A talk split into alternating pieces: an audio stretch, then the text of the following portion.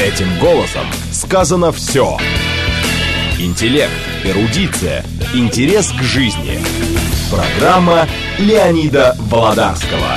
Программа предназначена для лиц старше 16 лет. Здравствуйте, у нас в гостях сегодня наш постоянный гость и эксперт Александр Колпакиди. Саша, здравствуй. Добрый день. Тема достаточно злободневная. Ликвидации в истории спецслужб. Э, за все время, э, когда начались известные события, я нигде даже намека не слышал и не видел, но хоть какое-то самое-самое примитивное исследование историческое этого вопроса. Нет, нет, нет. А, этого нет. Вот постараемся сегодня этот а, пробел восполнить. Первый вопрос будет, он достаточно, в общем, исследован, и Александр Колпакиди является автором книги, Саш, как она точно называется? Ой, там несколько было вариантов. Ликвидаторы КГБ, КГБ приказано ликвидировать, что-то такое. Ну, там, понятно. Даже там два, изда... два тома там разных. Вот. Э, значит, несмотря вот на то, что Саша дал э, несколько вариантов названий, названия эти, конечно, придумал не он сам, эти названия для пущей продажи были придуманы. Но я эти книги читал. Это вот именно работа настоящего историка, даты, ссылки на существующие документы и так далее. И начнем мы с ликвидации в истории отечественных спецслужб. Саша, да. пожалуйста. Ну, ликвидация в истории отечественных спецслужб, а, такие силовые а, операции за границей, они проводились еще в царское время, ну, крайне непрофессионально а крайне профессионально они стали проводиться на основе опыта гражданской войны. Собственно, даже невозможно, вот, э, ну, кто интересуется э, вот этими ликвидациями, я отсылаю вот этим своим двум томам, а, потому что на самом деле вот этих историй, их бесконечное множество, потому что все знают только такие крупные истории, типа Бандеры или Троцкого, а на самом деле очень много мелких людей там, каких-то абсолютно неизвестных, там, каких-то становились э, вот э, объектами вот этих ликвидаций, и э, вот это там все подробно описано, и я не хочу сейчас... Тут просто сам перечень всех этих объектов, этих ликвидаций займет у нас всю программу. Поэтому хочу сказать, что ну, первыми, очевидно, это вот на территории Китая, северо-западного Китая стали вот э, те, кто были выбиты туда атаманы казачьи, и вот они пытались там какой-то реванш э, взять, пытались вернуться, э, и вот они стали, ну, самый известный из них это вот атаман Дутов, да, атаман Дутов. Я не скажу, что этот человек был там такой какой-нибудь особый орел, в отличие, например, от уральского атамана Толстого. Ну, он представил, конечно, огромную опасность. Он был одним из зачинателей гражданской войны и не хотел сдаваться. И вот разведупор из Джанкерта, вот Джанкерт, который упомянут в фильме «Белое солнце пустыни», он как раз был центром деятельности чекистов и военных разведчиков против вот этих эмигрировавших казаков и белых офицеров. Там, значит, Василий Васильевич Давыдов, позднее он был ближайшим помощником Берзина э, в руководстве военной разведки, организовал вот эту операцию. Использовались казахи, один из них, там такой князь местный, Чанышев, а, начальник местной милиции, еще при временном правительстве он был значит, у белых, вот он был агентом, и вот э, и он еще группа его, так сказать, э, соплеменников организовали такую вот операцию Дутова, но они хотели его похитить, не удалось, пришлось его там немножко пристрелить. А, ну, эта операция широко известна, много раз описана, в интернете вы можете найти все подробности вдоль и поперек. Менее известно, допустим, что у Дутова был соратник, такой некий полковник Павел Иванович Сидоров, 40-летний. Он, собственно, был не дутовец, а аненковец. Аненков, он атаман сибирского казачьего войска. Но у Дутова с Аненковым не сложились отношения, и там по непонятным причинам, подозреваю, не без нашей помощи, Аненкова китайцы арестовали и посадили на 4 года. Он, в общем-то, там неудачно эмигрировал, да. да. Сидел в ужасных условиях. Потом, когда они его освободили, Он тоже начал там какие-то каверзы плести. Подожди, а Праненкова в твоих книгах есть? Есть тоже глава, Есть. глава, да. И вот, значит, группа наших э, разведчиков во главе бывшим предводителем червонного казачества, сам потомственный запорожский казак Евгений Примаков, он там был советником в Синьцзяне у Фэн Юсяна, маршала Фэн Юсяна, они организовали его выемку, его перевели на нашу территорию, через год судили и расстреляли. Семипалатинский, по-моему. Э, Надо сказать, что он вел себя довольно мужественно на суде. Он и его начальник штаба Денисов. И, ну, с другой стороны, показал, что человек совершенно он был пустой, идиот и как бы натуральный подонок. Но вел себя довольно прилично. Не выпрашивал, не вымаливал. Ну, они все, в общем-то, понимают, что это особо там, не выпрашивали ничего. Вот, значит, а, был вот этот его со- сообщник Сидоров, полковник. Он сидел в Кульдже.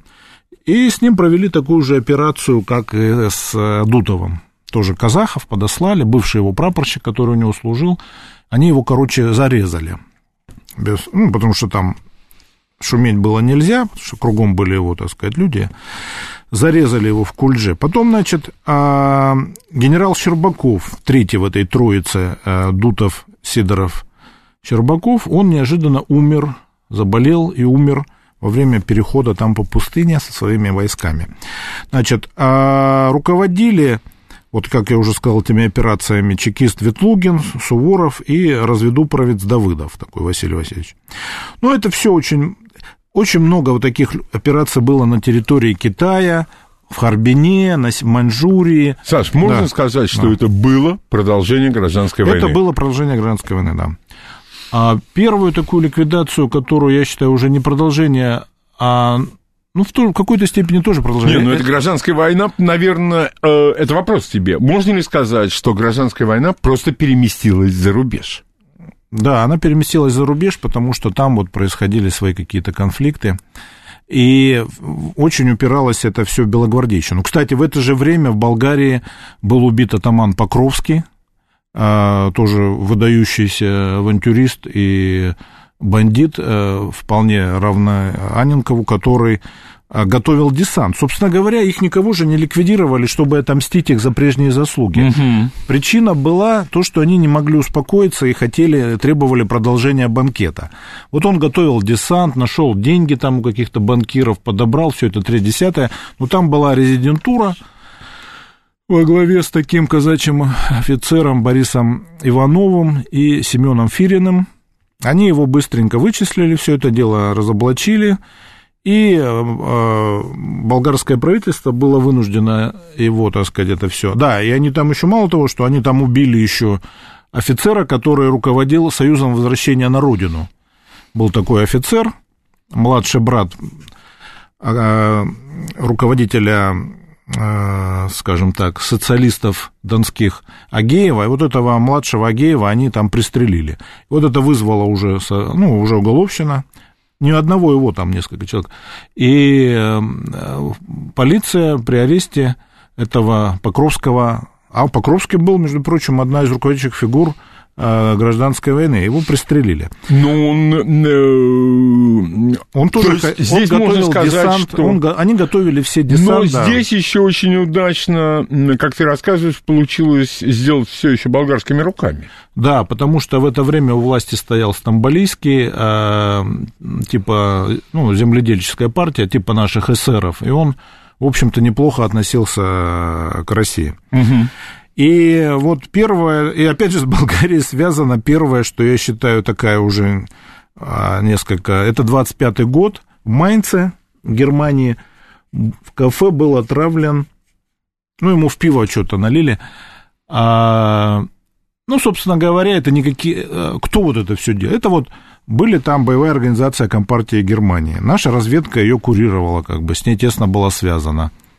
Как раз в это время этот самый Сема Фирин уже переехал в Германию. Ну, это и- личность известная очень, Семен Филин. да, это очень крупный человек, но невысокого роста. И а, он там, значит, непосредственно в какое-то время возглавлял это а, военное отдел. То есть там период, там была попытка захватить власть в Германии в 23-м, 23-й 24-м. год, да. Отменена она была только как раз в 25-м году, когда было принято решение отказаться от этого всего. И вот этот э, Фирин, э, ну и вот э, другие наши разведчики, они, собственно, могли использовать немцев. Вот это были там такие братья Гольки, и они, в общем, собственно, его тупо отравили, ему что-то в пиво насыпали, он выпил. Этот Нестерович, кстати, был один из комдивов гражданской войны, он был латыш, он под, под фамилией Ярославский, он работал за границей, а он был очень крупный э, герой такой, имел кучу каких-то там наград, чуть ли не, рекорд у него был по наградам. Э, действительно, он был, ну, очень мутная фигура. Есть подозрение, что он был завербован англичанами еще в 18 году. По крайней мере, у него было одно слабое место, он был запойный пьяница, и у него не сложилась по этой причине карьера в армии. Его отправили разведчики – и он попал в Болгарию. Там тоже готовили в 25 году захват власти, революцию. А, ну и там, а, ну там так получилось, что местные руководители, офицеры бывшие, там полковник Янков такой и капитан Минков, они как бы вышли из-под контроля Москвы и сами по своей воле устроили там невиданный в истории человечества теракт. А, в соборе? Да, они там пристрелили одного генерала, и ну, зная, что отпевать его по рангу будут в Центральном Софийском соборе. соборе. И когда там собрался весь Бамонт, а они заминировали крышу там, у них человек был какой-то там священнослужитель там этом соборе работал, он протащил там огромное количество взрывчатки на крышу, они, короче, обрушили этот собор. Погибла куча народу, но сам царь уцелел. И а, вот после этого, ну, Сейчас доказано, в свое время, кстати, я первый обнаружил этот документ в архиве, это, собственно, отчет нашего резидента, что мы не имели к этому отношения, что это они сделали сами. А ведь до сих пор да, до сих в пор, этом обвиняют да, Советскую обвиняют, Россию. Да, да. Ну, они хотели как бы захватить власть, а, причем люди-то были очень крупные такие, неплохие. Минков до этого был резидентом в Румынии, работал в разве. Ну, такие интересные были люди. Ну, вот они такое сделали. Этот Нестерович Ярославский что-то перепугался, сбежал из Болгарии там, кстати, вот был арестован Лаеш Гавра, другой такой известный командир комдив гражданской войны, венгер-интернационалист, офицер венгерской армии, который стал служить Красной армии. Он там был арестован, сбежал из тюрьмы, вернулся в Советский Союз и уже а, продолжал работу под видом дипломата. А этот сбежал в Майнц, и, и у него был псевдоним Ибрагим. И есть решение там Политбюро, поэтому Ибрагиму, ну и, собственно говоря, его привели в исполнение – обезвредили, потому что он там что-то с англичанами опять начал, и а, возникло подозрение, что он действительно с 18 года мог на них работать. Короче, такая мутная история. Следующая история, которая гипотетическая, ну, тоже очень известная, это Петлюра в следующем году в Париже. Ну, никаких доказательств того, что наша разведка имела отношения к убийству Петлюры нет. Я читал французскую статью, подтверждение твоих слов, и вот там в конце э, такой, э, скрипя сердце, вывод, что вот доказательств, что это сделали советские, нету. Да, ну, как бы сейчас на Украине масса э, всяких э, грантососов и других продажных э, журналистов, историков пишет, что, мол, Петлюра никакого отношения к погромам на Украине не имел. Конечно, нет. Они да. сами евреи Ну, знаете, погром. что даже Керенский, даже Керенский выступил в поддержку убийцы Петлюры э, Шварцбарда, да? то есть это просто смешно, да, а в принципе, даже если внимательно прочитать и проанализировать эти все публикации о том, что Петлюра никакого отношения к погромам не имел, уже становится понятно, что имел, значит, ну и, по крайней мере, э, рекордсменами в погромах на Украине являются, конечно, деникинцы, то есть добровольческая армия, белые рыцари, но Петлюра от них недалеко ушел. Петлюровцы от них недалеко ушли. Значит, а они, значит, выдвигают версию, что организовал это все некий Михаил Володин, загадочный... Значит, вот загад... Я, кстати, да. тоже да. Ну, вот и я, я очень долго искал следы этого Михаила угу. Володина. Значит, и, Саша, извини, и он иногда фигурирует, по как Болодин. Нет, он Володин, да, не, Михаил Володин, а да. кое-где. Нашел его э, записки в Гарфе, это э, Государственный архив Российской Федерации, самый большой архив вот э, в Евразии. Значит, и э, он, значит, был каким-то профсоюзным лидером, членом партии максималистов, союзником большевиков на Дальнем Востоке. Он там знал Лазо, там многих наших будущих разведчиков, действительно, там Мамаева Ивана и так далее. Но ничего такого крутого он там не делал. Он действительно был чистый профсоюзник, ну, судя по его запискам. Значит, занимался вот этими всякими рабочими вопросами. То есть он ни к партизанам не имел отношения, ни к боевикам, ни... хотя там были, но вот именно не он этим занимался. Потом каким-то образом он оказывается в Праге, Очевидно, он вместе с чехами туда выехал. Почему, непонятно. А подтверждения его работы в разведке нет.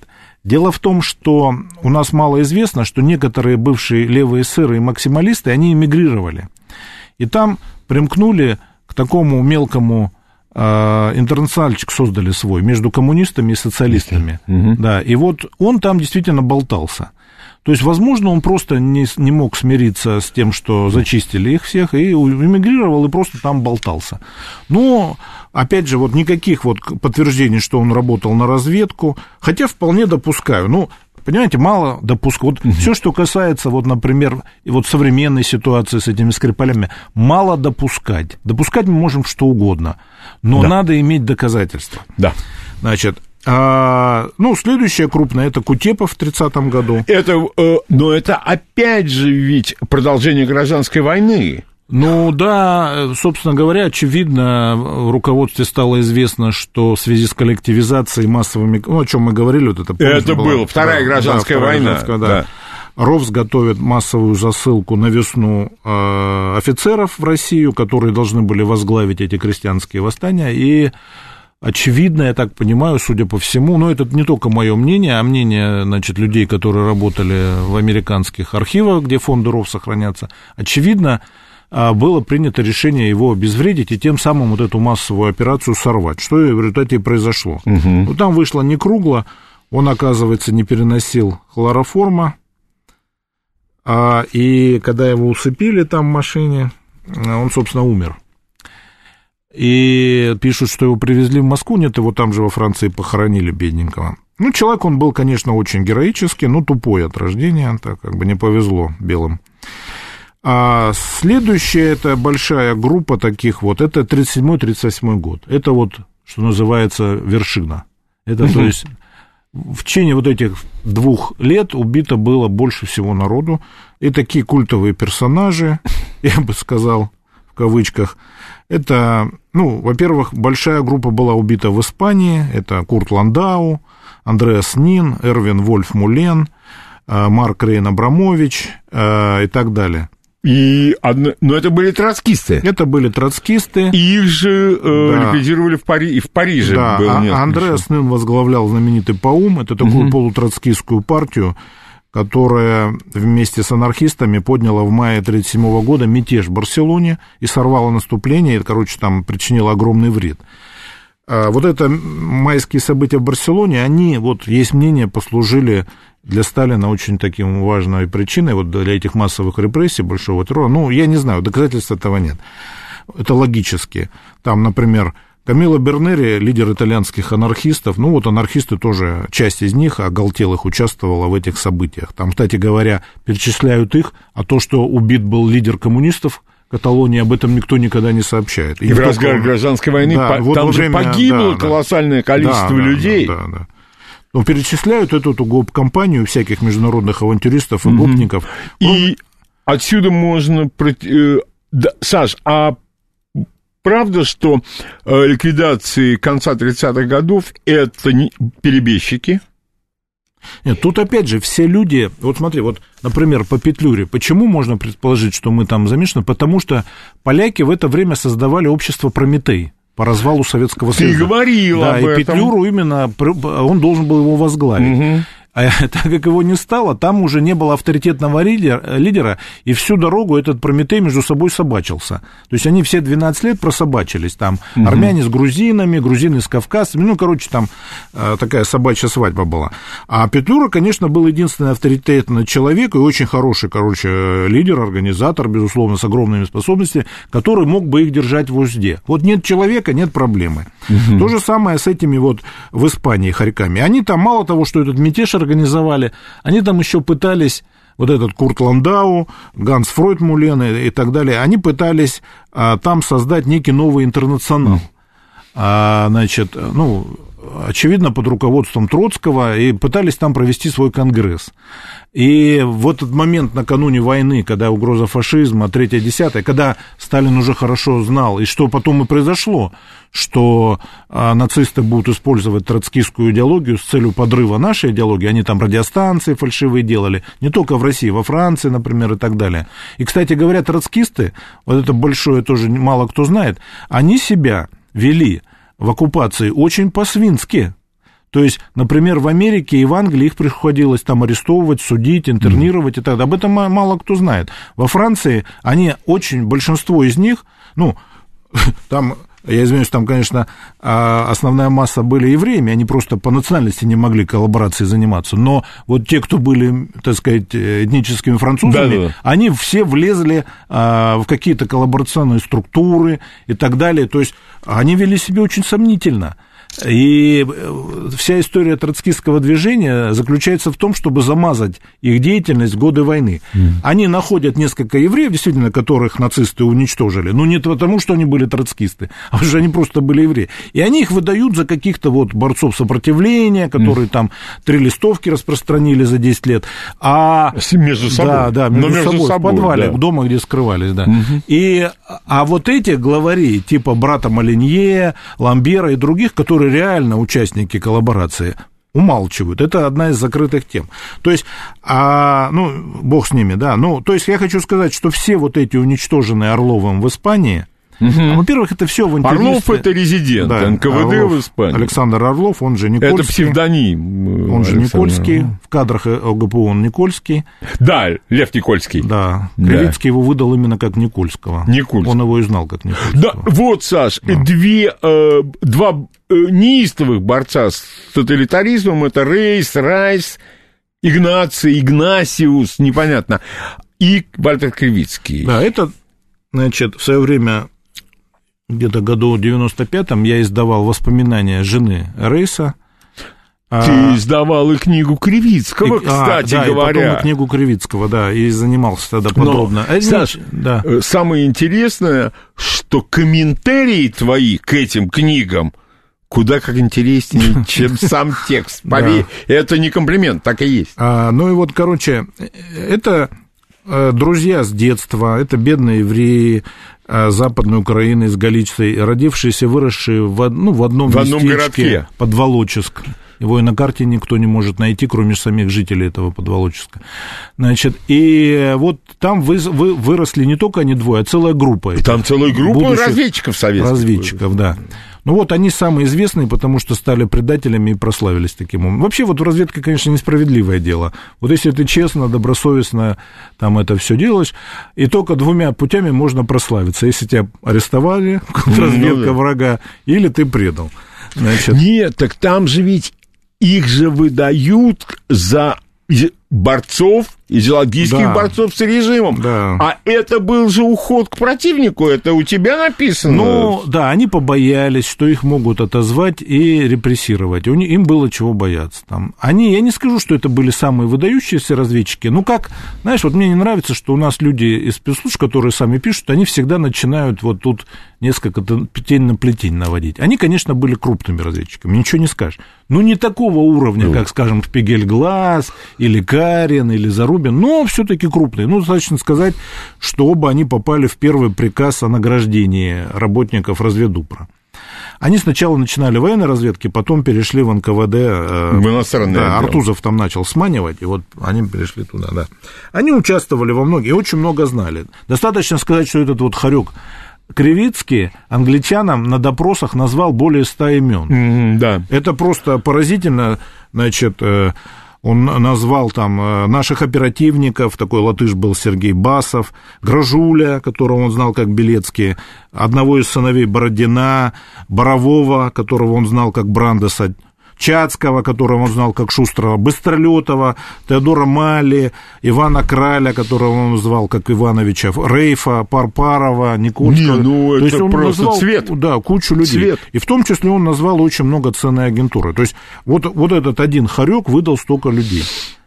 А, у нас сейчас новости, а после этого мы продолжим нашу беседу с Александром Колпакиди. Леонид Володарский. Этим голосом сказано все. Мы продолжаем нашу беседу с историком Александром Колпакиди, и сегодня тема беседы – это ликвидация в истории спецслужб. Итак, конец 30-х годов, вот эти э, уходы к противнику, но это же были офицеры, они приносили присягу, это была измена Родине, а измена Родины по Уголовному кодексу каралась Тут не в этом дело, что каралась измена Родины, никого за измену. Вот главное, что надо понять, в Советском Союзе ни одного человека не убили из мести. Вот в наказание, даже вот если был приговор, там расстрелян так, ни одного такого все убитые были убиты с целью их обезвредить, чтобы они не вредили. Вот этого Кривицкого, который выдал больше ста человек, его не убили, он покончил с собой. Почему? Уже в Америке, когда он понял, что он сделал, он почему, собственно, стал предателем? Он значит, испугался за свою шкуру, стал разоблачать Сталина как диктатора-палача и сторонника союза с Германией, и что вот, мол, они с Гитлером объединятся, истребят всех евреев на свете, все. Потом, когда стало понятно, что все это лажа, уже дураку стало понятно в 1941 году, что как раз именно Советский Союз и спасет евреев, он, значит, понял, что деваться некуда и застрелился. Причем написал очень интересную такую записку, из которой явствовало, что он надеется, что советская разведка поможет его семье. Вот очень интересный текст записки. А убили как раз вот его подельника Райса Порецкого. И, кстати, эта история, она в основном известна по биографии Марины Цветаевой. Муж, который Фрон, якобы там его убивал. На самом деле это все лажа. Застрелили его из автоматов два наших оперативника, Борис Афанасьев, потом сотрудник 4 управления, да. близкий друг Судоплатова, и еще более близкий друг Судоплатова, такой Виктор Правдин, настоящее имя которого Абиат, он сын композитора из Монако. Угу. Значит, вот этот сын композитора из Монако был очень крупным разведчиком, резидентом в Югославии до этого и так далее. Вот они двое его и шлепнули. А Райс этот как раз собирался тоже написать книгу и там изложить. И вот, mm. чтобы он этого не сделал, его, собственно, и шлепнули. И причем э, навела на него его помощница бывшая Гертруда Шильдбах, которая несмотря на то, что тоже была такая коммунистка и все такое, она понимала, что одно дело это когда люди разоблачают. И Троцкий, кстати говоря, ведь он не просто там что-то идеологически, он еще американским а, сотрудником американской разведки втихаря, никто об этом не знал, только ну, там, может быть, Судоплатов знал, а, но историки об этом не знали долго. Он сдавал информацию, сдавал известных ему людей. Откуда, ну, скажем, ну, его исключили из партии в 27 году, откуда он мог знать? А оттуда, что он же создал такую структуру международную вокруг своего журнала «Бюллетеня оппозиции», и у него были секции в разных странах, а они состояли из бывших коммунистов. А у этих бывших коммунистов оставались связи в компартиях через друзей, жен и так далее. Недаром, например, в годы Второй мировой войны основа нацистской резидентуры в Швеции. Это была такая вот партия бывших коммунистов, такая социалистическая партия, а, бухаринцы шведские, которые раскололись в конце 20-х годов вышли из Компартии и создали свою тусовку. Вот эта тусовка сначала Бухарина прославляла и правых коммунистов, и, кстати говоря, они даже свой интернационал создали, такой бухаринский, а потом рассказали, а на самом деле надо Гитлера поддерживать. И вот они поставляли Шеренбергу огромный массив информации, хотя уже давно, 10 лет назад, были исключены из Компартии, но, тем не менее, связи оставались. И то же самое Троцкий. Он а, из, от этих своих э, конфидентов, а он требовал, чтобы они ему писали, передавали да, информацию, да, да. ну, типа для этого журнала. Он знал огромный массив информации. И, собственно, его убийство было с целью обезвредить не только как идеолога э, некого пятой колонны в СССР, а и как просто стукача. Значит, а... И, конечно, как фигуру, которая символизировала раскол в левом движении. Да, ну, кстати говоря, я хочу напомнить, что Маннергейм во время войны пригласил его возглавить правительство, mm. Керенского и его. То есть это люди ни одного, вот я утверждаю, ни одного не было ликвидации, связанной с, э, ну, допустим, с вынесенным приговором или желанием там отомстить. А ну, были какие-то сомнительные такие случаи. Например, в 1975 году в Австрии а, во время попытки вывести его на территорию СССР, вот тоже так же, как с Кривицким произошло, ему дали что-то понюхать, он понюхал и концы отбросил. Бывший наш военно-морской офицер, предатель из предателей да. Шадрин Артамонов, да, ну, здесь обвиняют Калугина, ну, я не готов а, тут. Я как... думаю, эта история сравнительно недавняя, да. и вряд ли... Или... Потом можно сказать, что во время, до того, как штурмовали дворец Амина в 1977 году, Амина отравили. Был Тоже, и да, такая да. Ну, а это тоже все было сделано с целью вот обезвредить. Потому что Шадрин Артамонов – это такая сволочь, которая работала на американскую разведку, подставилась нашему ПГУ, они якобы его завербовали, а он на самом деле дезинформировал и там вредил и продолжал. И, короче, ну, то есть ни одного случая, чтобы вот кому-то мстили, я, ну, это не значит, конечно, что может быть все что угодно, но вот я лично не знаю такого случая. И последний, Саш, вопрос э, по нашим уже спецслужбам. Скажи, пожалуйста, во всех этих случаях там деньги не замешаны. Ну, деньги э, в каких-то случаях э, замешаны как, как? Ну, например, все эти благородные джентльмены, которые сбежали и разоблачали Сталина, и Кривицкий, и Орлов, и, и да. прочее, они все прихватили деньги с собой. Да, то есть они, причем по тем временам это были, ну, а при перерасчете на современные это были очень приличные деньги. То есть Орлов забрал из сейфа резидентуры, он забрал 60 тысяч долларов. Он, правда, утверждал, что это его зарплата за многие а. годы, но доллар-то в те времена а был... Жил он по подаянием, очевидно, да. Да. Да, и это... А я думаю, что... А, ну, вообще, вот этот вопрос с деньгами, он, конечно, очень щекотливый, потому что они все, и Беседовский, например, тоже, они все обкрадывали, ну, эти, ну сейфы, государства. Посольские, да, государства, деньги резидентуры воровали. Но я не скажу, что из-за этого их убивали. Да что, нет, да. я просто как штрих. Да, штрих, я ну, абсолютно. просто штрих моральному облику. Но я хочу сказать, что вот у этих наших э, сбежавших, там, кстати, был твой однофамилец такой. Э, да, я знаю. Да, да, да. Он еще и книгу про Орлова написал. Нет, нет, нет. Это другой? Это, это сейчас живущий такой, ну, он, по-моему, просто уехал и выдает себя за офицера бывшего ГРУ. Ага. На самом деле это молодой. А был там в 1937 году один из сбежавших, это был наш э, разведчик в Канаде, тоже некий Володарский, который сначала работал по линии ну, каких-то там... Пользуясь тем, что сегодня 1 апреля, я точно да. заявляю, это не я. Я сразу заявляю. Да. Он работал там по линии каких-то торгов, потом оказался очень способный, его перевели в нелегал, и вот он сбежал. Да, ну он так мало известен. Ну, ну вообще, то есть сбегало довольно много людей. Например, у того же Серебрянского его руководитель э, в Америке, его организации, некий Смит, настоящая фамилия Цивин, он тоже стал невозвращенцем, о нем вообще ничего толком не известно. То есть... А невозвращенец и перебежчик, это да, все-таки да. разные немного. Дефектор. А, есть понятие Это перебежчик, дефектор, дефектор да, это перебежчик, да. И вот много очень э, было таких сюжетов, но в большинстве они, ну, не вредили, они просто... Да, единственное, Саш, только ты обо многих вещах говоришь, для тебя это само собой разумеется.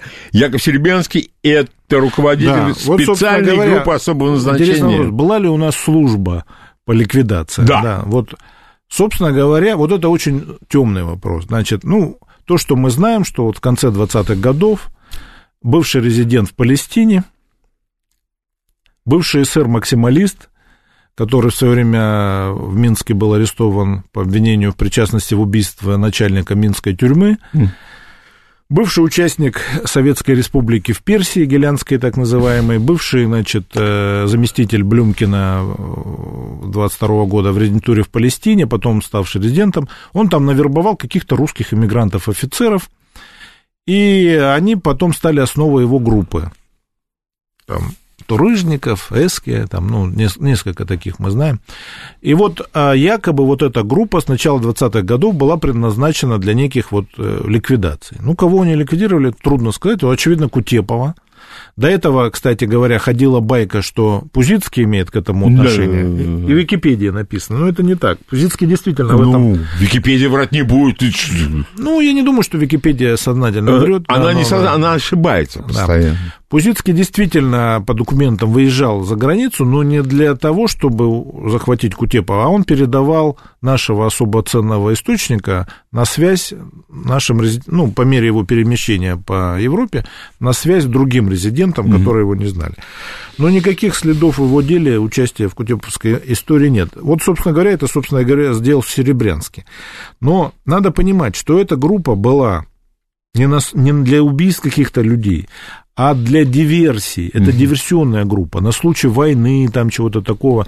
А И, собственно говоря, и то, что после войны было на основе четвертого управления, это не для убийств, а для, ну, в том числе и для убийств, но это уже как бы десятая вода там на киселе, задней ногой и так далее. Это не главная задача, а главное, значит, диверсии, взрывы мостов, военных заводов, баз НАТО и так далее, все такое. Вот это а, бюро номер один судоплатовское, угу.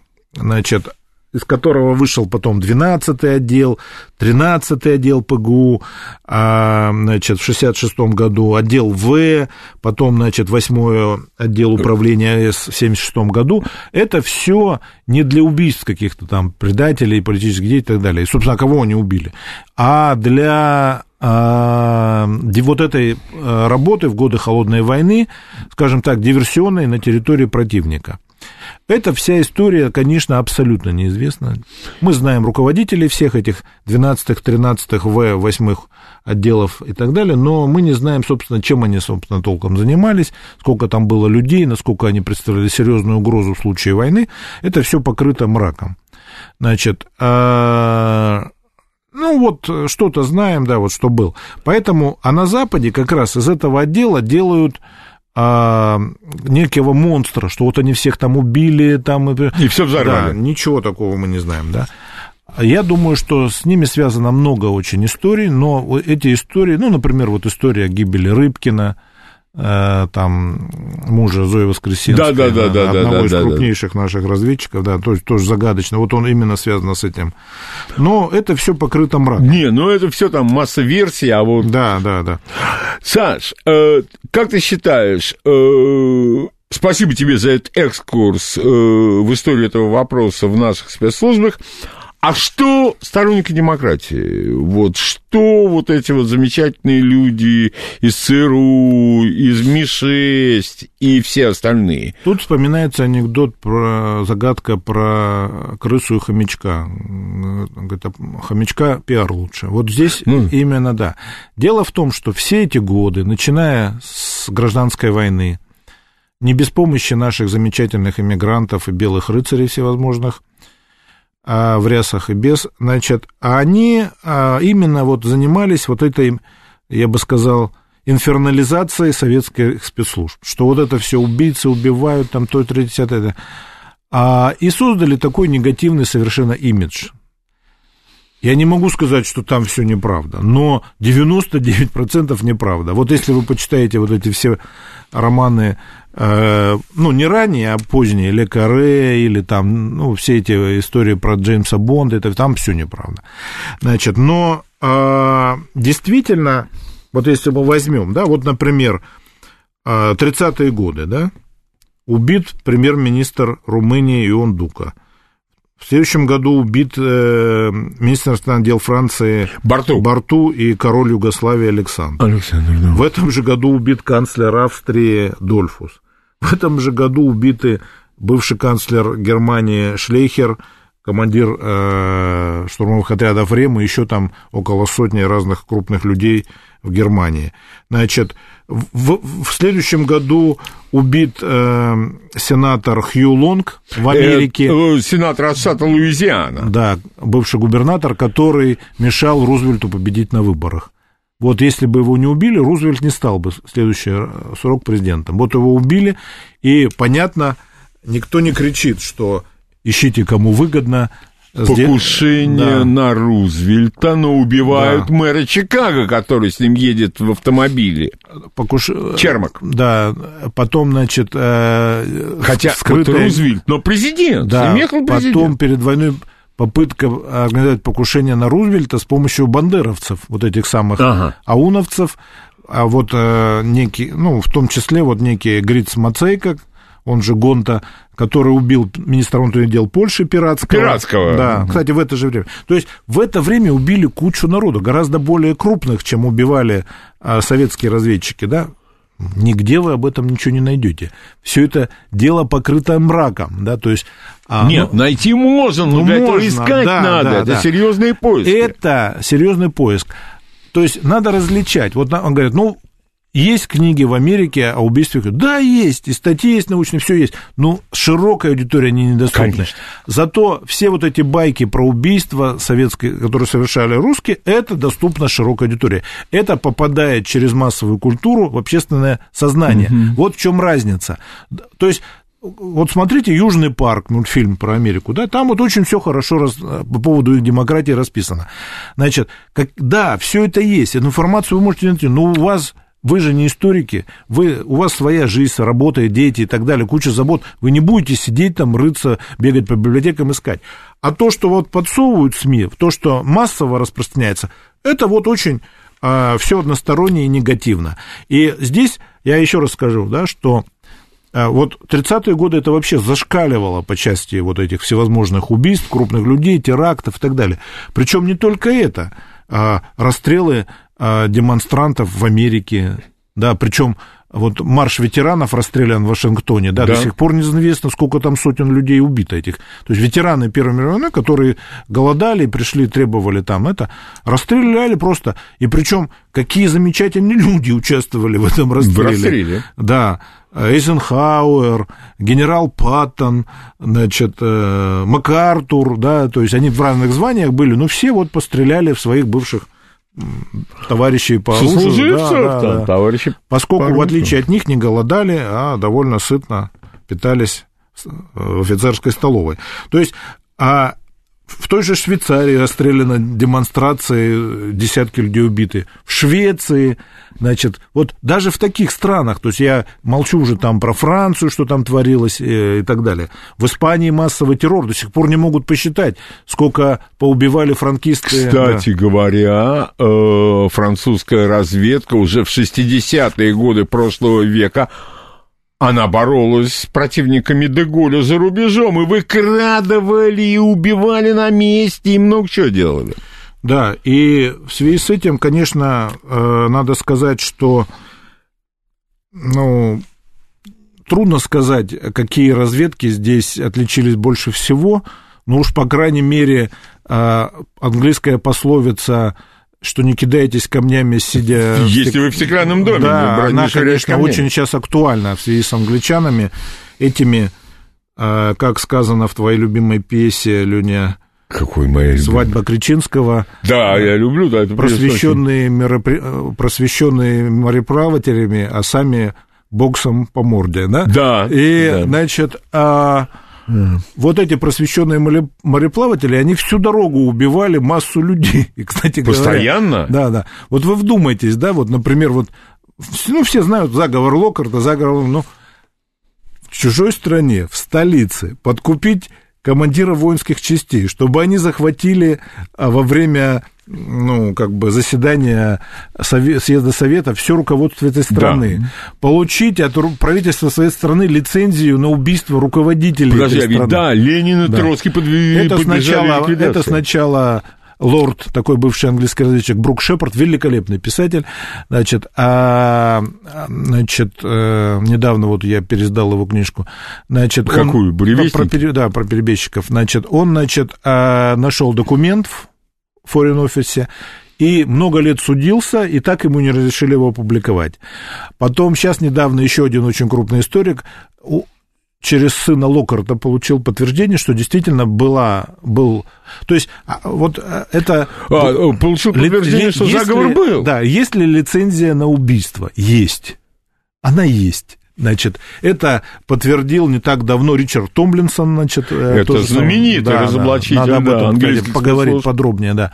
И вот, значит, смотрите, а все это дело сорвалось, значит, третье, десятое. Но когда их арестовывали, когда пришли с обыском а, в консульство в Санкт-Петербурге, вы вдумайтесь, военно-морской атташе стал стрелять пришедших а, чекистов. И, в частности, убил там кого-то, а одного из руководителей последующем нашей военной разведки Бортновского ранил, и того парализовало на всю жизнь, и он так больной ходил. Он потом был вот заместителем Усташевского в Германии, а потом заместителем у Берзина был такой а, а, Бортновский. Очень крупная фигура ну, нашей нет, фамилия очень То есть это он тогда был рядовым чекистом, этот угу. его просто а, тяжело ранил. Значит, то есть это же не видно, просто хамство, да, ну как, вы совершили заговор, за вами, как говорится, пришли. Вы начинаете еще убивать тех, кто за вами пришел в чужой стране. Значит, ну ладно это, да? Опять же, до сих пор засекречено, вот запрещают публиковать эти документы. Суд был, Брук Шепарду запретили официально по суду, решением суда публиковать это лицензию на убийство Ленина и Троцкого, выданную вот тогда. Угу.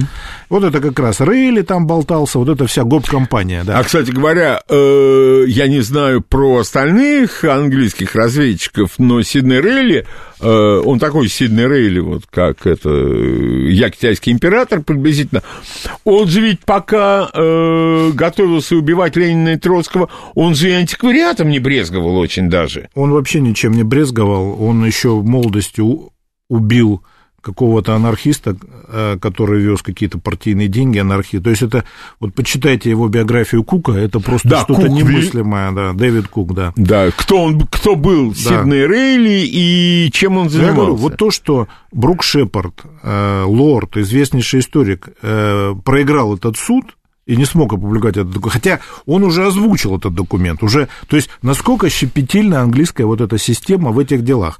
Вот, опять же, Роберт Сервис, да, письмо э, сына Локарда Робина, да, там это, где он пишет, подтверждает это, да, а крупнейший историк Робин Сервис, да, Роберт Сервис и так далее. То есть, Сейчас вышла, кстати, очень интересная книжка некого Смита, там масса историй, но очень интересная история, это некого Хаджет Лаше.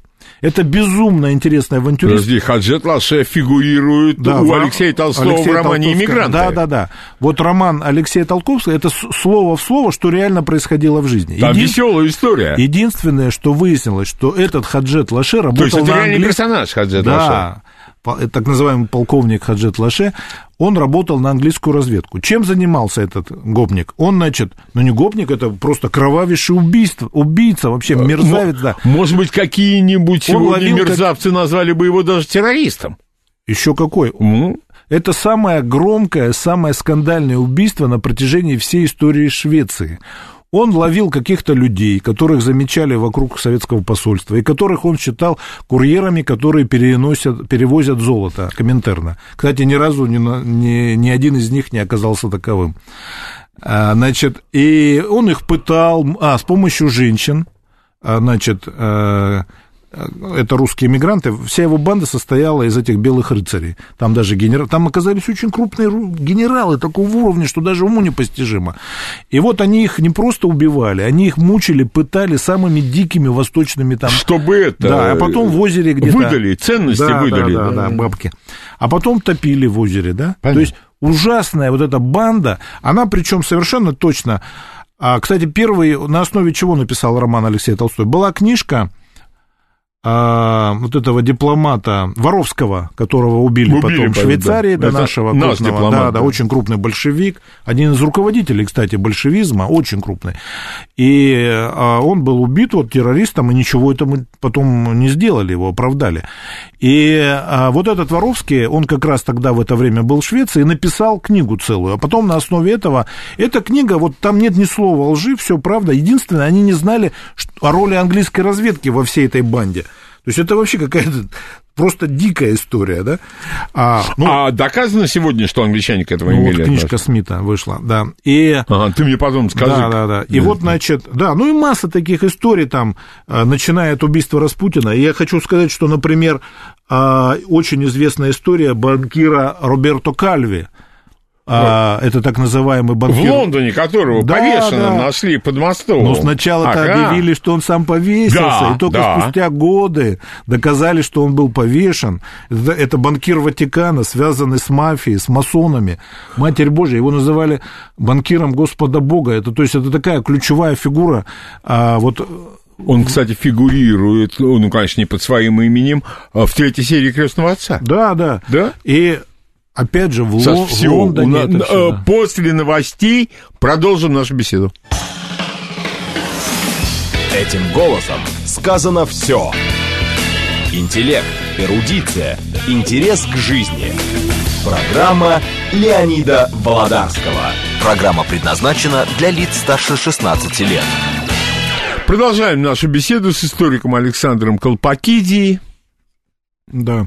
Ну, вернемся к нашим просвещенным мореплавателям. Угу. А, кстати говоря, я вспомнил, что не так давно же была такая международная сенсация, когда одна из руководителей Ми-6 э, умерла и перед смертью она одному из депутатов созналась, что именно она, будучи резидентом э, в Заире, организовала убийство любимого нашего Патриса Патриса Лумумбу. Да, да, да. Ну, она, э, как помню, нескромно, там и американцы при Бельгийцы этом... и а, американцы как бы хотели, но не, не, не успели. Не, не поспели. Да, но англичане и бельгийцы.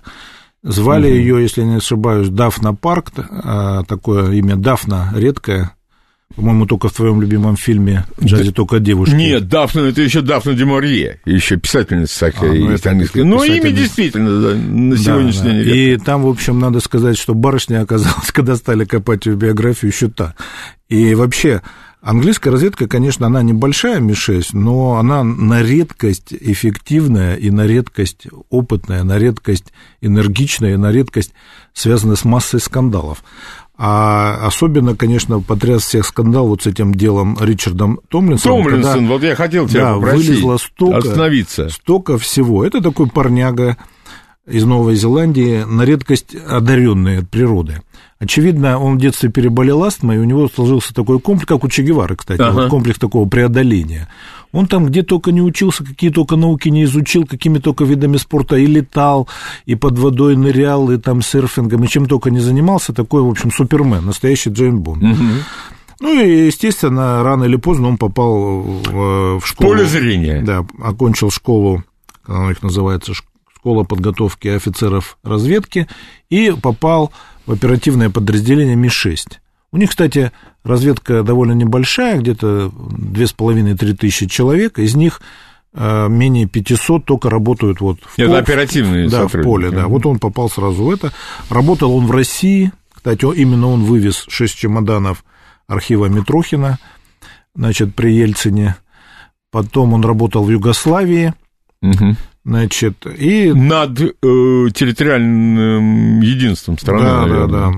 Э, очень сильно там работал, но у него что-то там не заладилось, до сих пор точно мне известно. Но я думаю, просто причина была в том, что он был слишком ярок.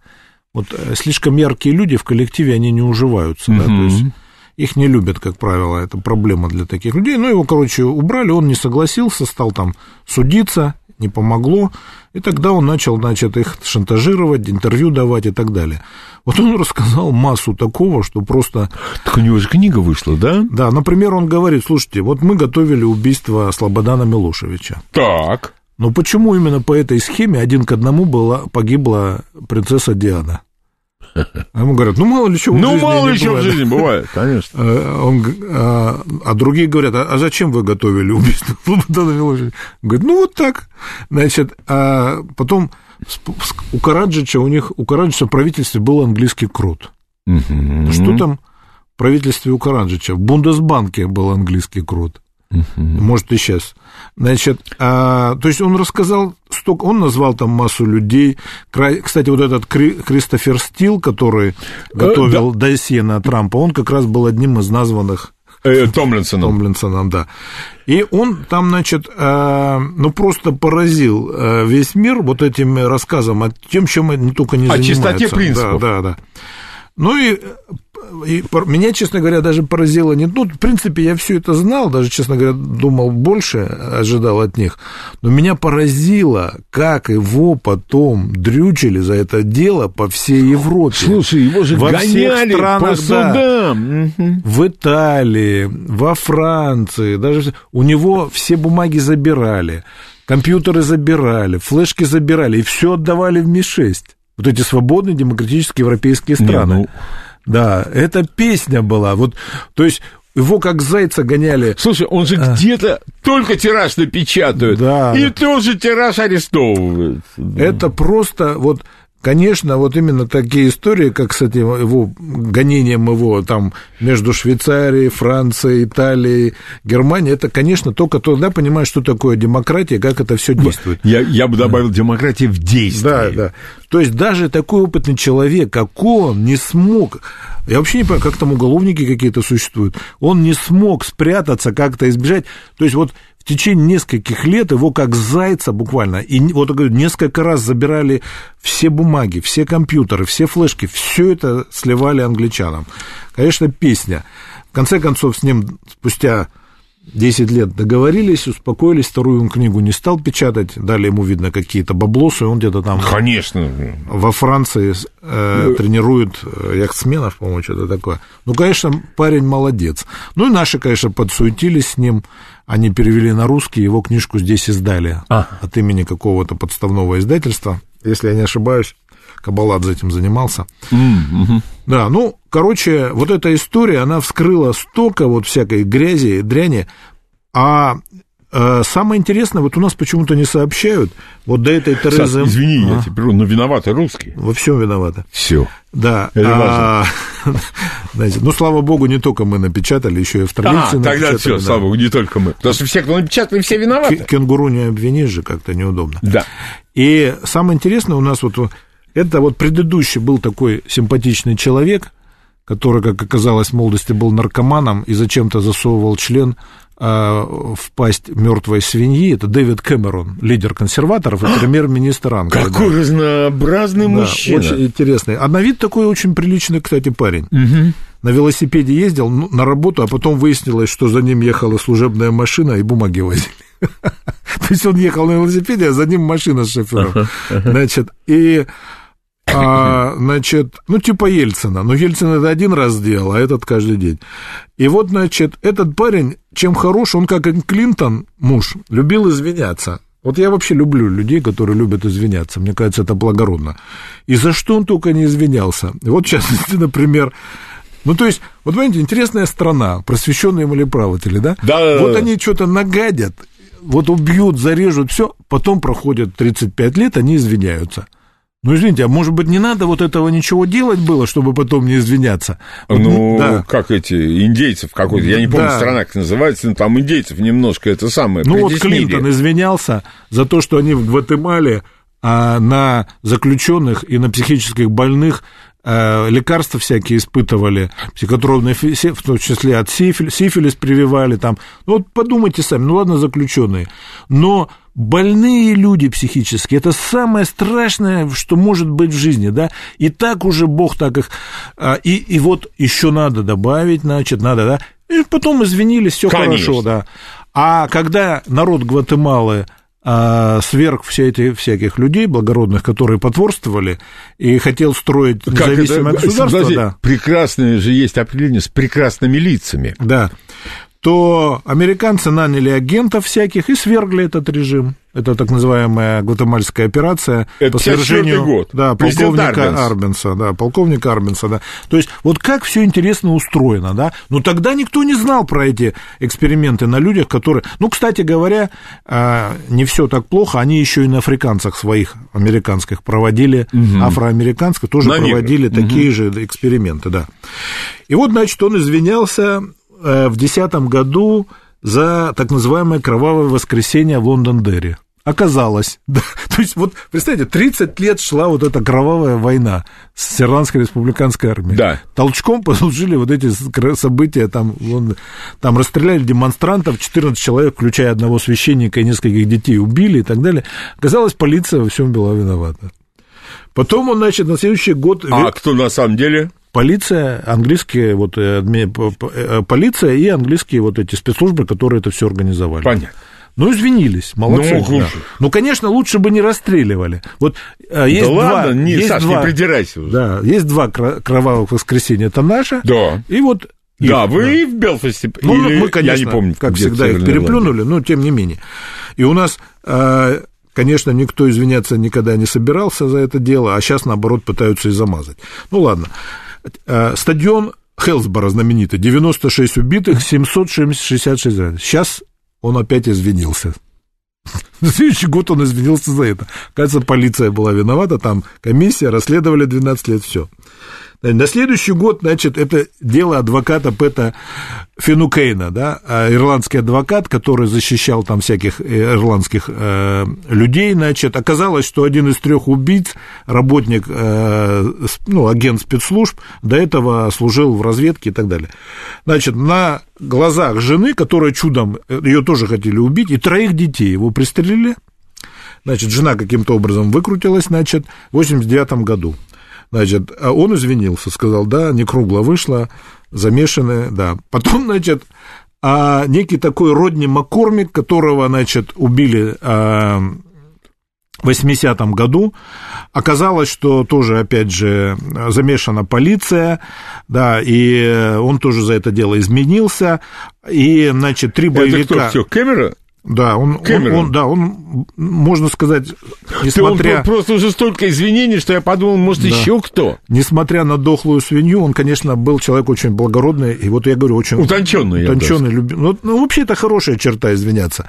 Значит, оказалось... Я думал, ты про мертвую свинью. Да, что да, лучше бы без свиньи, но тем не менее. Да. Значит, а вот три боевика Ассоциации обороны Ольстер, это знаменитая террористическая организация, которая, значит, все эти, в основном, их руками все эти убийства. Оказалось, они были были связаны а, САС, САСом? Да, да, САСом, да. И как бы вот... САС это спецназ, армейский да, спецназ, да, ну, такой, это, побольше, это чем как, просто У них спецназ. там очень много разных подразделений спецназа, но он как бы координирует всю эту деятельность. Mm-hmm. Значит, а, вот пришлось извиниться. Более того, значит, тогда же убили а, бывшего английского офицера, протестанта, Джона Тернли, лидера Ирландской партии независимости, да. которого, значит, э, тоже пристрелили, и до сих пор непонятно, как и что, и почему. Но Тогда же произошло покушение знаменитое на Бернадет Девлин, молодую да. девушку, лидера ирландского Католики, движения, да, да, католиков, да, и так далее. Ее и ее мужа мало того, что а, расстреляли дома, а, ну, они чудом выжили. Так еще, прикиньте, значит, а, целый час солдаты, которые их охранять должны были, они, во-первых, не смогли их защитить, но они ждали, когда они умрут, и не вызывали... Скорую помощь. А потом пришел второй патруль, и этот патруль, очевидно, уже был обычный патруль, и он вызвал такие. Причем там не объяснили. целая детективная история с этими несчастными английскими солдатами, как они между собой... Ну, то есть, первый патруль это явно был непростой патруль. Да? Ну, то есть, вы представьте себе, вот люди, их убивают террористы, они истекают кровью, а эти сидят и ждут. Ну, то есть, это страна чудес. И что интересно, вот эти э, люди, которые все эти убийства осуществляли, Ассоциация обороны Ольстера, они сейчас, э, ну, они были террористами объявлены везде, в Америке, в это Европе. протестанты, это да. экстремистская протестантская Ну, не все протестанты, они разные там были, протестанты, но вот это экстремистское террористическое крыло. Да, ЮДФ, В Штатах, в Евросоюзе, ну, в Советском Союзе их вообще за людей не считали и так далее. Вот они не так давно относительно перекрасились, объявили, пере, ну, как бы сказали, что мы теперь становимся честными людьми, благородными мореплавателями, значит, мы теперь называемся Демократическая юнионистская партия. И вот благодаря этой партии Тереза Мэй сейчас находится у власти, потому что консерваторам не хватило голосов. Да, а вот, они... Да. То есть это, конечно, очень красиво все, это очень замечательно, это... И благородно. Да, вот и благородно, да. Ну, у нас вот эти все истории... И, кстати, вот а, там история, помнишь, в Гибралтаре, где О! эти спецназовцы... Сасовцы? Пристрелили, да, пристрелили трех ирландцев, как, которых, значит, должно было быть при себе оружие, а багажник набит динамитом. Выяснилось, ни оружия, ни динамита в багажнике нету. Да, эти люди, конечно, были боевиками, безусловно. Ну, почему такая тупость? Почему именно, что, что это за работа-то такая? Почему именно в момент, когда они безоружные там куда-то ехали, в пустой машине, да, их перестреляли? Или там история была, я не помню, в каком году, когда восьмерых убили, и до сих пор засекречено, несмотря на то, что родственники много лет требуют это. То есть э, очень много вот таких историй, связанных не только с САСом, но и э, с Ми-5 и так далее. Или вот извинялись за битву при Оргриве э, в 1984 году, это когда Тереза, не Тереза, это как ее... Маргарет Тэтчер. Маргарет Тэтчер, да, боролась с шахтерами. Ну, во-первых, вообще вся эта история это что-то за гранью. Я бы вот перевел а, книгу, например, некого Милна, которая там «Внутренняя война» называлась, о том, как это все... Ведь в результате их же как а, победили? Заморозили счета профсоюзов. У да, профсоюзов. Да, вот свободная страна, храните деньги в сберегательной кассе, да, просто сказать... А без денег уже как будешь бастовать? Не, без- денег Сотни бороться тысяч тяжело. людей, у всех дети надо кормить. Конечно. Три раза в день желательно кушать. И а, вот там была такая драка, а, когда они обманом вывезли уголь там с какого-то завода, значит, в которой участвовало с обеих сторон 15 тысяч человек.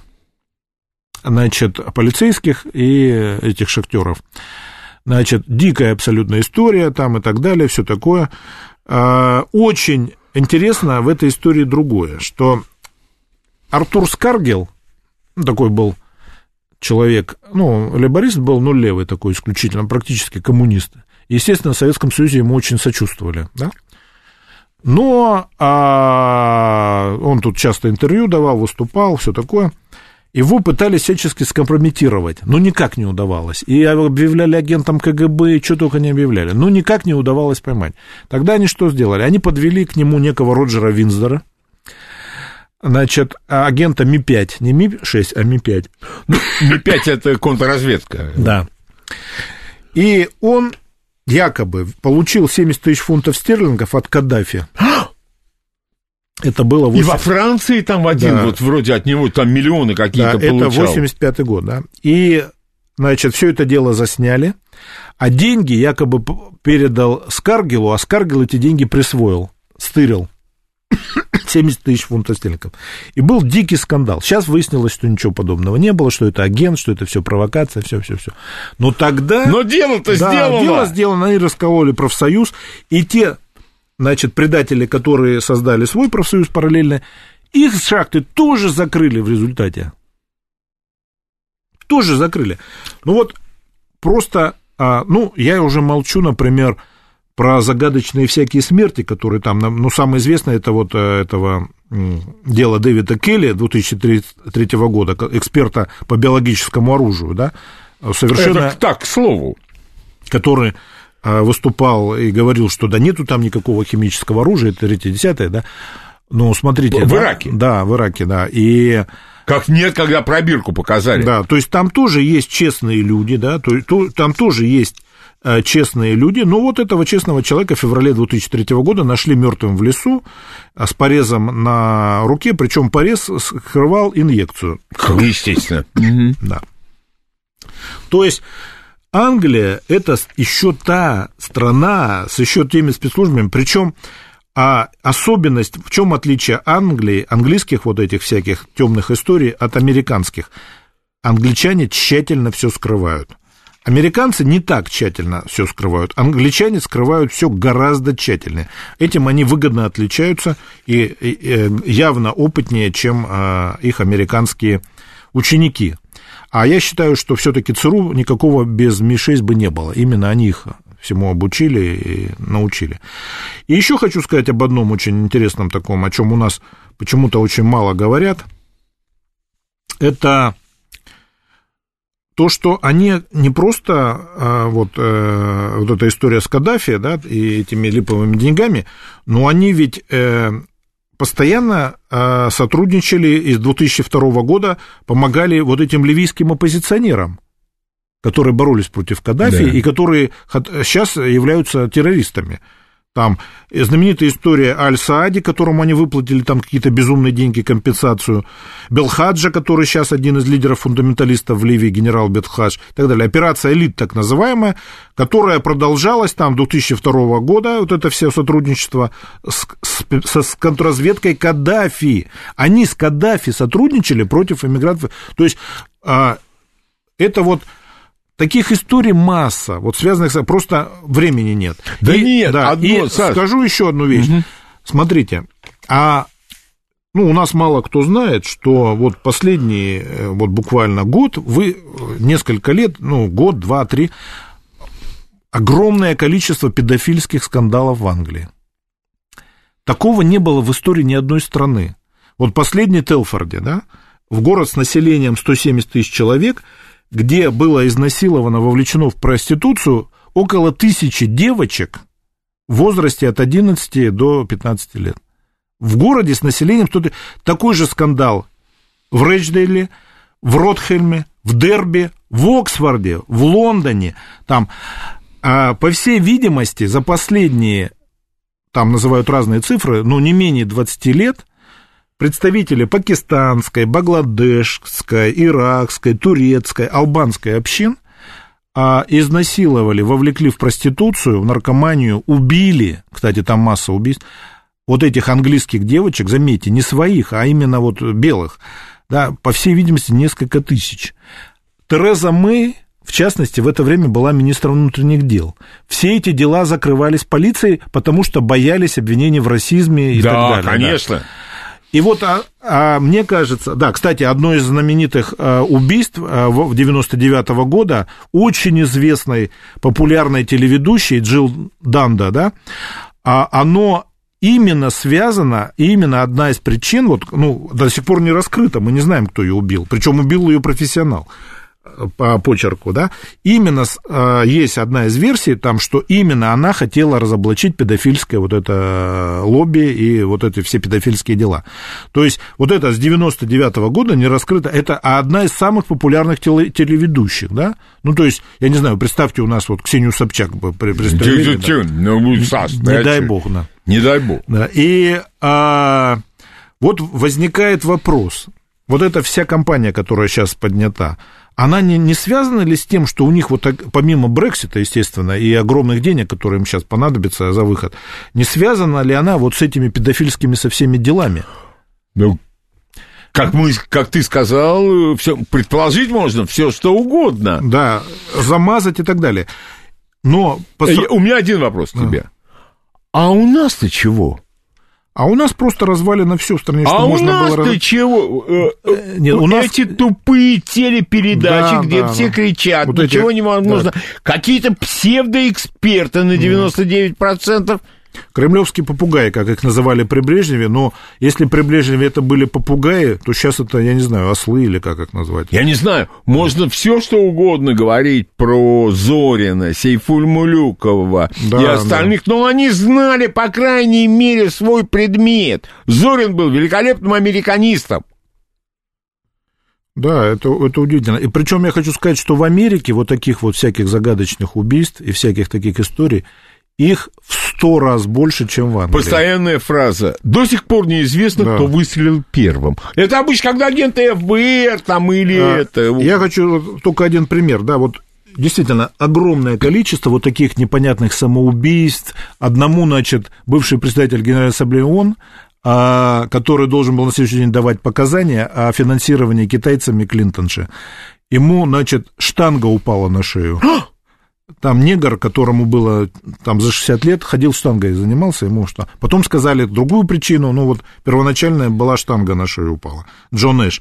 Да, в этом же году, значит, э, был, значит, э, тоже непонятно каким образом, некий Виктор Торн, журналист-разоблачитель, э, в одной из книг о Клинтонше он там насчитал, если я не ошибаюсь, 130 убийств, так или иначе связанных Э, с Клинтонами, вот по их биографии, вот когда губернатором был он там и так далее, да. И все это, причем вообще в основном вот эти непонятные смерти э, в Америке, они связаны с сотрудничеством ЦРУ с наркомафией. Вот 90% вот этих непонятных смертей, это речь идет о огромном количестве людей убитых. Ну, как бы не убитых, а самоубитых. Один там, например, который действительно разоблачил, это доказанный факт, о нем фильм художественный есть, о сотрудничестве ЦРУ во время вот этого скандала. Иран Контрас? Да, и что там наркотики, он застрелился двумя выстрелами в затылок. Ну, правильно, удачно, да, один раз да, можно не попасть. То есть, вот в Америке, да, или ЦРУ и наркотики, или Клинтоны. Кстати говоря, о подобных вот вещах по наркотикам есть такая книга, она переведена на русский. В лучших традициях нынешнего времени плохо. Называется «Власть пса». Кстати, Абс... один из последних таких, это немецкий журналист Уда Ульфкоте, погибший непонятно при каких обстоятельствах, там якобы сердце, накануне встречи с Трампом. Его последняя книга называлась «Мы все лжем ради ЦРУ». Новости. Леонид Володарский. Этим голосом сказано все. И последним получасе программы Александр Колпакиди готов ответить на ваши вопросы. Напоминаю, письменная форма общения у нас отсутствует, все эти там бесовские измышления, Телеграм, Твиттер, этого у нас нет. Э, интернет-телефония не принимается, загадочные телефонные номера не принимаются. И вопросы конспективно и коротко. Пожалуйста, ваш вопрос. Здравствуйте. Ваш вопрос, пожалуйста, Александр Колпакиди. Здравствуйте. Ну, мы подождем немножечко. Мы будем надеяться, что со связью у нас все в порядке. У меня к тебе, Саш, вопрос. А, опять же, все то же самое. Почему о том, что сегодня рассказывал ты, я за все время начала э, скандала с этой парой бывшего предателя и настоящего предателя я ничего абсолютно не слышал и не видел. Ну, система разрушена контрпропаганды, вообще пропаганды всего. Были международники раньше, были профессионалы. Я вот вспоминаю, например, когда покушение на Папу Римского, какая была организована мощная контркомпания, как наши журналисты там вскрыли массу всего. Угу. Там и связанные с мафией, серыми волками, с ЦРУ и третье, десятое. И фильмы снимали, и передачи, и третье книги выпускали. Причем это не только было для внутреннего пользования, а это и по всему миру распространялось, и американцам очень туго тогда пришлось. Они... Кстати говоря, я сейчас вспоминаю дело Альда Мора. Да. Прекрасно было все организовано. Кстати говоря, вот а американцы, они после развала Советского Союза приехали в Болгарию, и там попытались все-таки довести это дело с покушением на Папу Римского до конца. И? Арестовали всех руководителей там контрразведки, угу. архивы все прочили. И ничего, все дело развалилось. А несмотря на то, что люди в тюрьме там уже не молодые посидели, там их давили, прессовали, ну, ни один из них никак, ничего не подтвердил. Так такая же история с убийством Маркова знаменитым. Это Лондон. Да, в Лондоне. Более того... А, кстати, опять. Там болгарский следователь, который закрыл это дело, последний, там было несколько, он сказал, слушайте, говорит, да по всему получается, что не англичане ли все это сделали. По крайней мере, говорит, «А мы точно ни при чем, Болгария точно ни при чем, а вот а то, что он хотел из Англии, из Лондона сбежать, это совершенно точно. Ага. И, судя, и я не удивлюсь, если рано или поздно выяснится, выяснится я тоже. что зонтик-то английский, а не болгарский там, да. Да. 7373948, ваш вопрос. Здравствуйте. А скажите, пожалуйста, а вот на нашей территории были э, такие вот эксцессы со стороны западных держав против своих перебежчиков или других там диссидентов?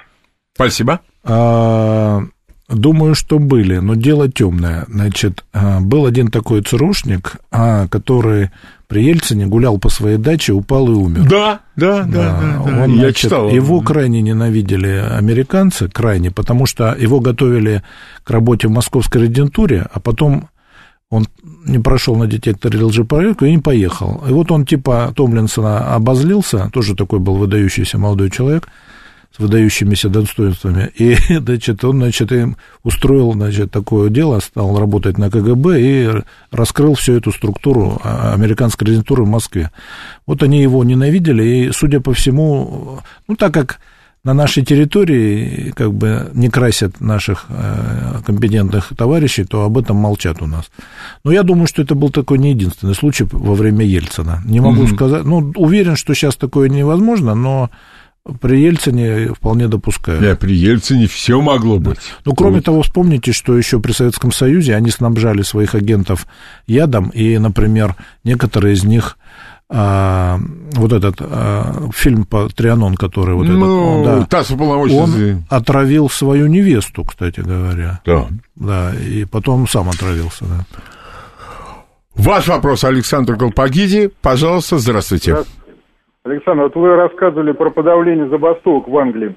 А что ж получается, это великий Форсайт врет, когда описывает, что аристократы это самый своим физическим трудом на черной работе э, победили забастовку. Оказывается, спецслужбы ее побеждали, да, всегда? А, ну, конечно, а, нет. Но дело в том, что это а, допустим, в 27 году, когда была самая такая большая всеобщая забастовка, там действительно была мода.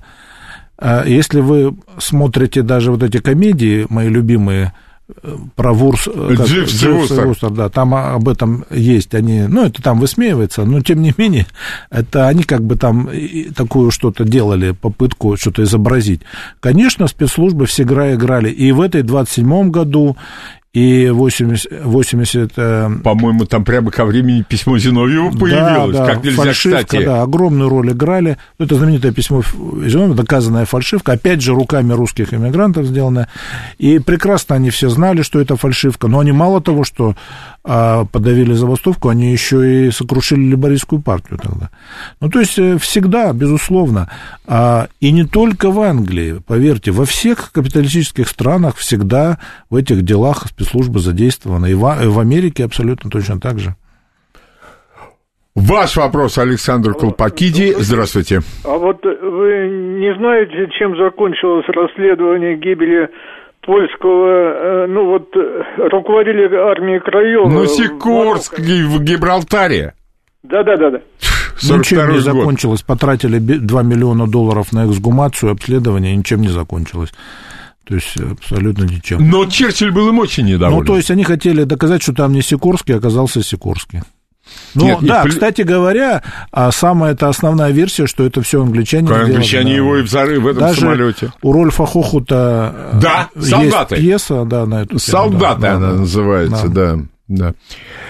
А, 7373-948, телефон прямого эфира. Ваш вопрос, пожалуйста. Здравствуйте. А, Здравствуйте, добрый день, Михаил Москва. У меня два вопроса.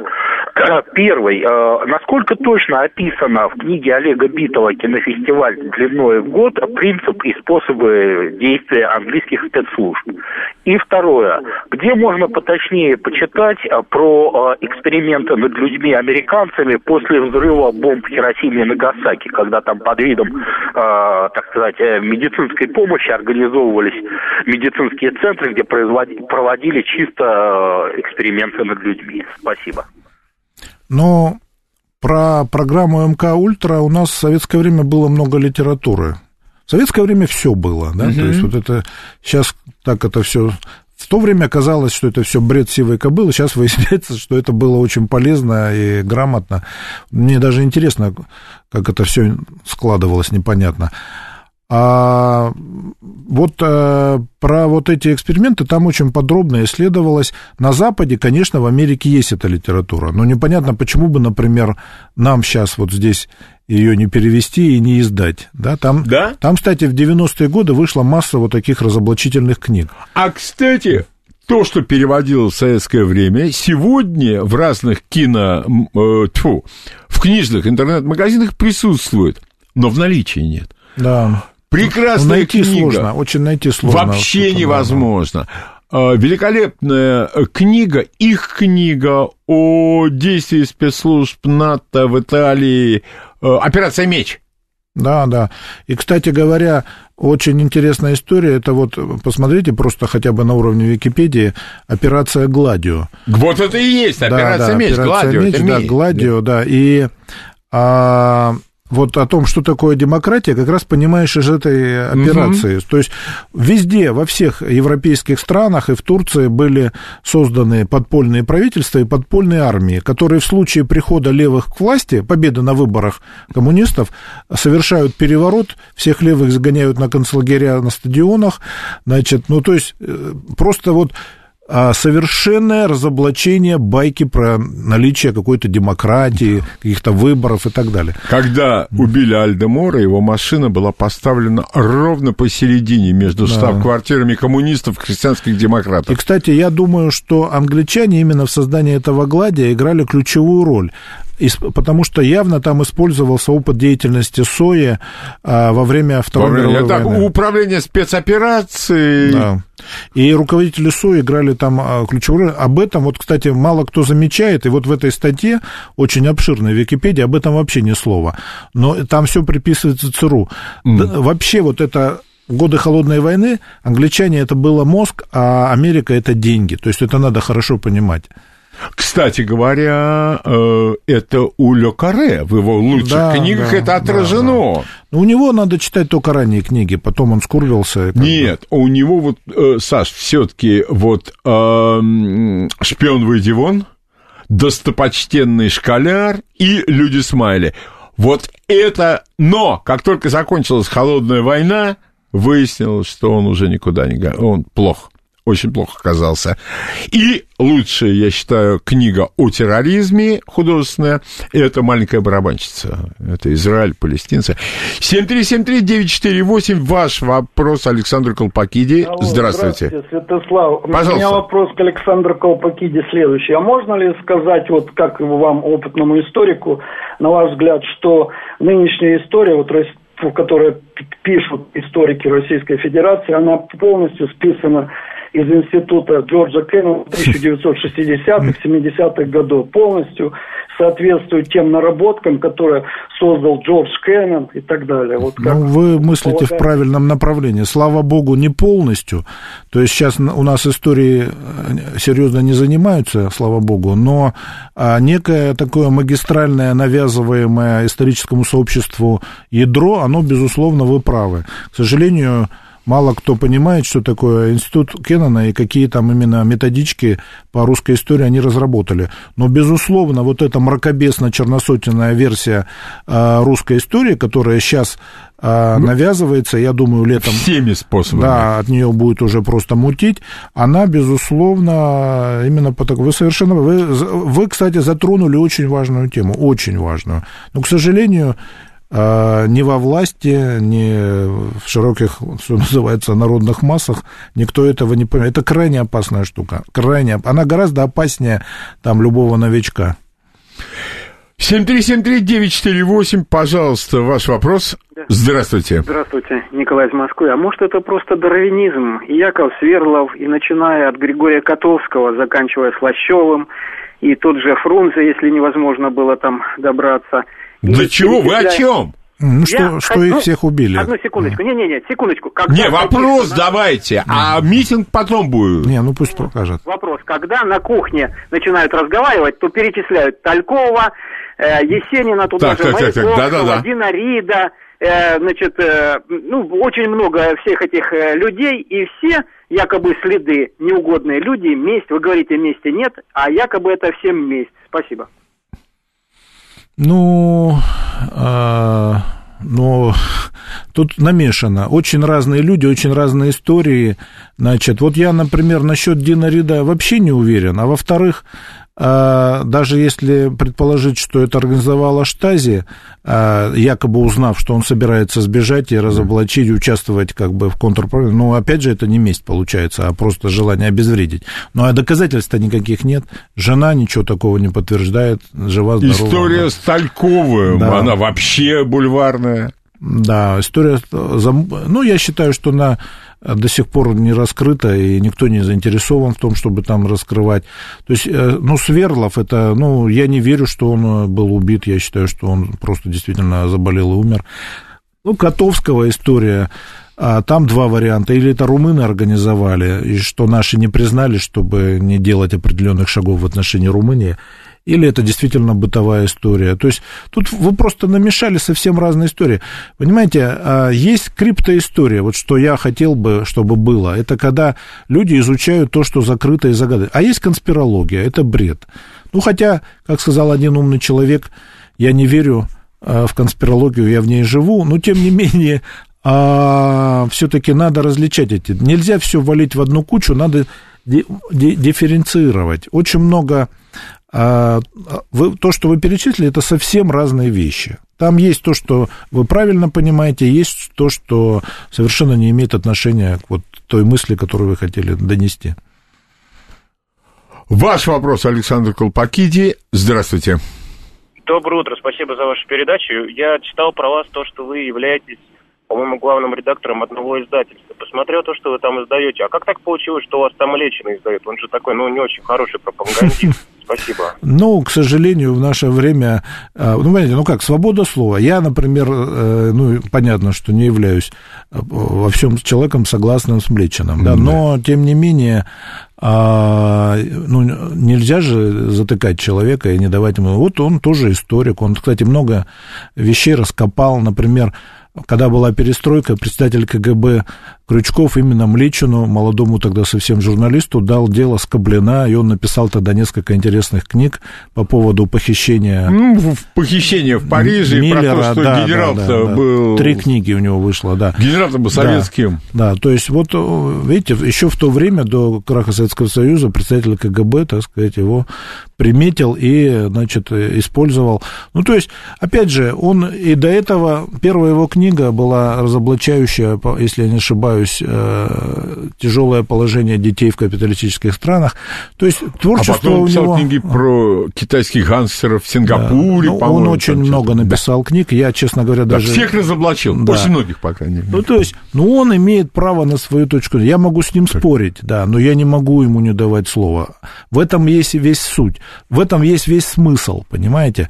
То есть, если мы отстаиваем демократию, вот я лично за демократию, я за демократию народную, социалистическую, ну, за демократию, я не за диктатуру, а, как у нас а, было когда-то, но за демократию. Поэтому а, он имеет свое право на свое мнение. И его мнение достаточно компетентно. Он лично встречался со многими председателями КГБ, там уже и со многими деятелями спецслужб, разведчиками и так далее.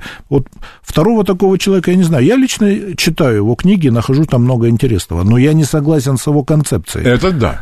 Это да. И потом, он за, он закон нарушает? Нет. Нет, закон не нарушает. Всё. И еще раз говорю, надо чит, уметь читать.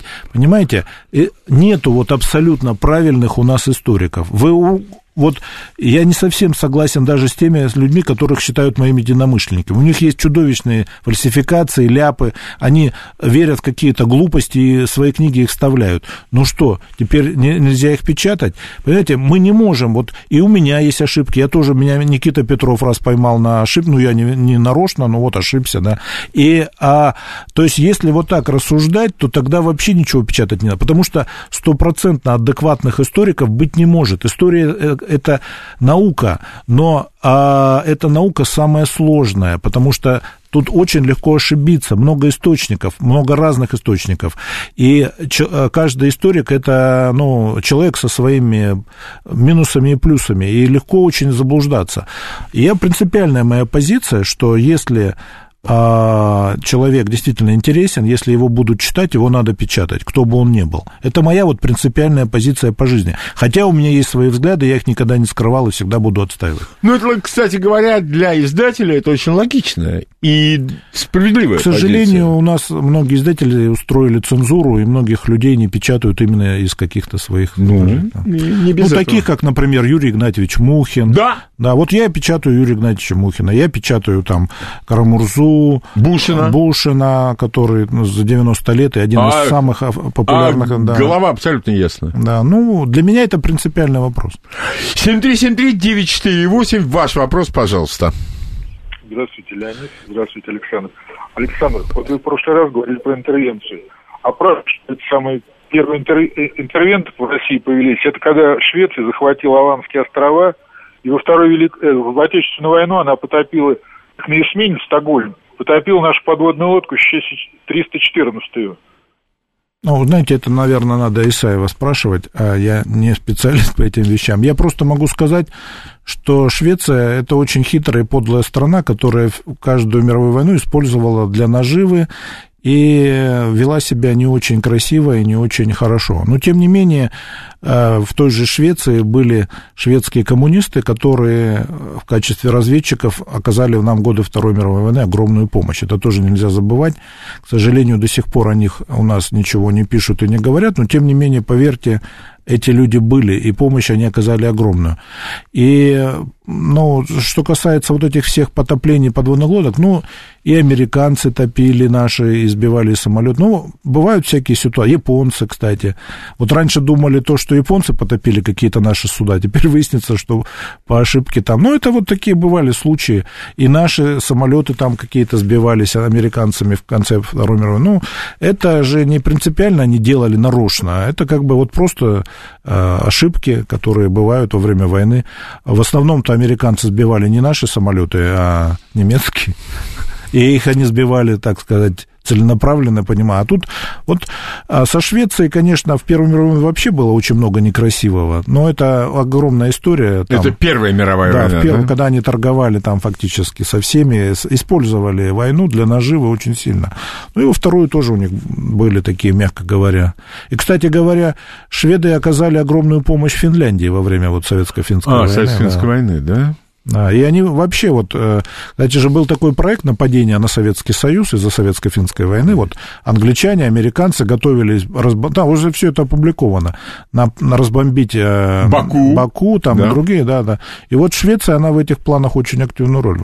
Кстати говоря, во время Советско-финской войны в Швеции за, забросали бутылками э, коммунистическую газету, и там погибло несколько человек, в том числе детей которые жили, вот, э, ну, работники этой газеты, они жили в этом же подъезде. А, в этом создании. Да, mm. то есть это одна из таких тоже, вот вроде бы такая нейтральная, милая, тихая страна, mm-hmm. а чего только там не было. Карлсон. Да, Карлсон.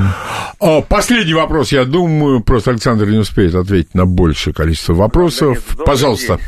Здравствуйте. Александр, с удовольствием смотрю в YouTube ваши сообщения. И вот тут просматривая, сразу после вас, э, значит, э, было про Кедми. Вы не могли бы рассказать что-либо про израильские спецслужбы? Я считаю, что они одни из самых мощных, одни из самых серьезных. Спасибо. Но сейчас времени не остается, но вы совершенно правы. Э, самые мощные, самые серьезные Особенность их заключается в том, что в отличие, допустим, американских или наших российских, они ровно работают. То есть они не, у них нет падений, нет взлетов, они никогда не сокращаются, никогда не увеличиваются, они все время ровно э, несут, что называется, боевое дежурство. Ну, конечно, если брать ликвидации противников за рубежом, то им равных нет. У них абсолютный рекорд. А какие-то были у них неудачи. Ну, они, конечно, понятно, ликвидируют кого? Это своих палестинских братьев, да, то есть своих, своих так сказать, э, соплеменников по семитской группе этнической. Ну, вот эти братья их, они, конечно, отличаются крайне прискорбной страстью к убийствам, терроризму и все такое. Израильские спецслужбы вынуждены, соответственно, с ними разбираться. И в истории, конечно, если брать государственный терроризм, э, ну, сам этот термин, то, конечно, израильские спецслужбы тут вне конкуренции и по количеству произведенных операций, и по их качеству. Хотя у них тоже были довольно позорные неудачи, но, тем не менее, вот э, они переплюнули, конечно, и англичан, и американцев, и даже нас, я думаю, они переплюнули в этом качестве. Они, безусловно, а как, допустим, советская разведка опиралась на коммунистическую идею, они опираются на диаспору, это, в этом их огромная сила. Я думаю, что это одни из самых серьезных спецслужб в истории цивилизации. А, кстати говоря, э, в свое время, я не помню, по-моему, Голда Мейер, она сказала, если вы не хотите отдать нам своих сыновей, давайте деньги. И вот с тех пор, кстати говоря, в маленькой барабанщице у Ле Каре, ну, человек, он там э, активно боится принимать и помогать, значит, он уезжает на время, и в его дом вселяются какие-то люди. Или у кого-то гараж, где, который становится штабом их операции в Англии. Кстати, они настолько активны, что в Америке даже закон о том, что евреев нельзя брать на особо секретную работу, это вот после дела, э, как его, забыл фамилию этого офицера американской разведки, а. который оказался агентом Израиля. Не, подожди, постоянно э, вскрываются китайские агенты в Соединенных Штатах. Да, но вот... А как с китайцами? Я просто хочу, чтобы демократия уже была везде. Ну вот, несмотря на все попытки Израиля его освободить, уже вот он сидит и никогда не выйдет из тюрьмы, и закон этот не отменяют. Саш, огромное тебе спасибо. Я хочу воспользоваться случаем 1 апреля напомнить тебе, да. что за тобой гражданская война в России. Да. Все. Спасибо, спасибо тебе огромное, да. Саш свидания. Э, и как э, нельзя это было к случаю. Дорога яичко к пасхальному дню. Вот. А все будет нормально, услышимся в следующее воскресенье. До свидания. Новости.